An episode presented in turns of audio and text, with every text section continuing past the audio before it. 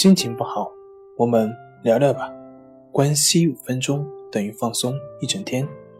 大家好，我是心理咨询师杨辉，欢迎关注我们的微信公众账号“重塑心灵心理康复中心”，也可以添加微信 “su 零二一二三四五六七八九”了解焦虑的解决办法。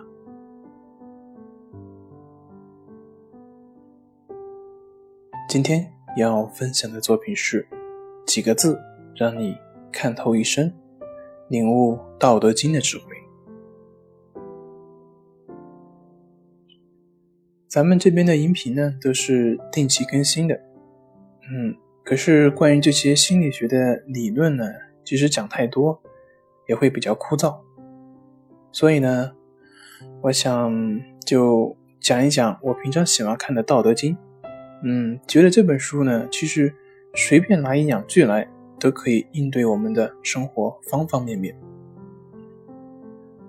这本书呢，是我国最早的可见的一个智慧哲学，非常的博大精深。你要是能够读懂呢，你就会发现越读越有意思。那么今天呢，我也就拿出一小节来分享给大家。结合咱们的心理学进行解说。当然，每次呢都在我解说这些作品的时候呢，我都会强调，这些只是我的见解，而我的见解呢，只是这本书中大海中的一小杯水而已，抛砖引玉。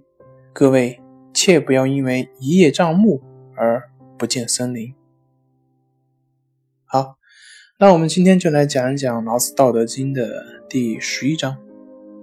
第十一章的原文是：“三十辐，共一毂，当其无，有车之用；山直以为器，当其无，有器之用；凿户有以为室，当其无，有室之用。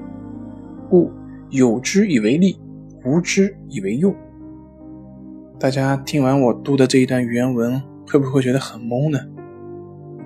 啊，是的，古文和现代文呢，它会有一些词句上的一些差距啊。我解释一下你就明白了。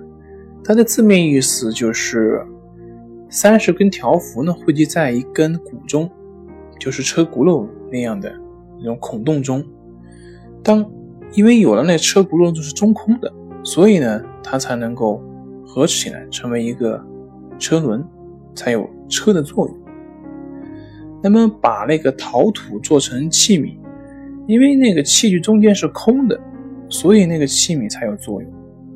我们开凿门窗创建房屋，因为门窗四壁内的都是空虚的，都是空的，所以呢，它才有房屋的作用。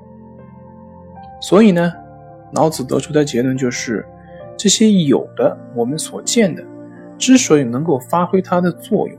是因为这些无的，我们所没看到的，在起着关键的作用。可能我这么说，您可能还是听不懂。那么我就再解释一下，更浅显的解释。比如说我们的房屋，我们的房屋的作用主要是用来住，所以我们看那窑洞都会把那个山洞里面去挖，挖空，里面是空的，而这个空的。就是我们人活动的住宿的。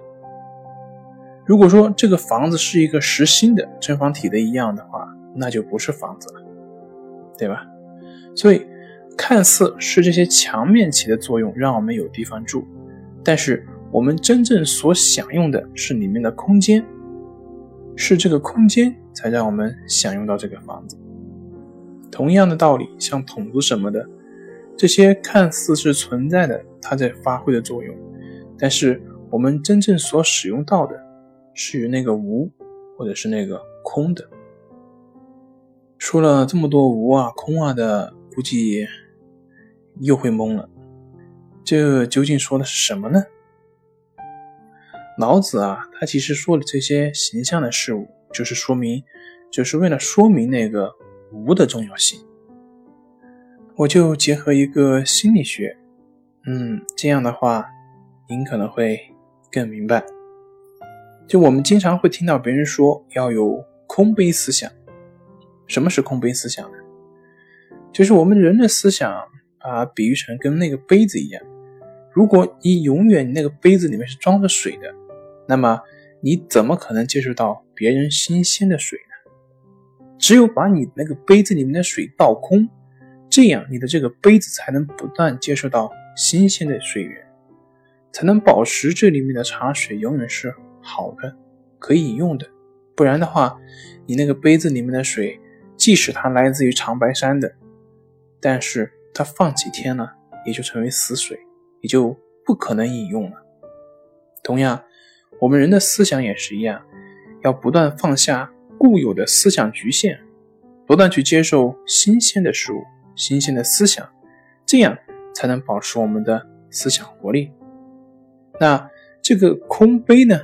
它这个空呢，就是我们老子所说的无，而那些所产生的思想，就是他所说的有。正是因为我们不断的放下固有的成见，不断的保持这个空杯思想，保持的那个无，所以我们才能不断的有新的思想、新的活力。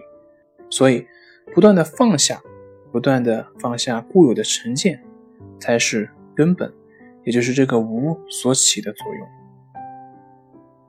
这也就是为什么老子说那么多例子来强调这个无的重要性。当然，我只是结合我们的心理学来谈一谈这个无的重要性。这个无呢，其实可以应用到生活的方方面面。可能我讲了这么多，您听的呢还会有点乱，这主要是我的水平不够。这里呢也只是属于一个抛砖引玉，大家可以自己去试着去再听几遍，慢慢的去体会。最好呢，就建议大家去读读原文。好书呢是常读常新，你读的多了，慢慢的你就能够在生活中去品味出味道来了。好了，今天就分享到这里，咱们下回再见。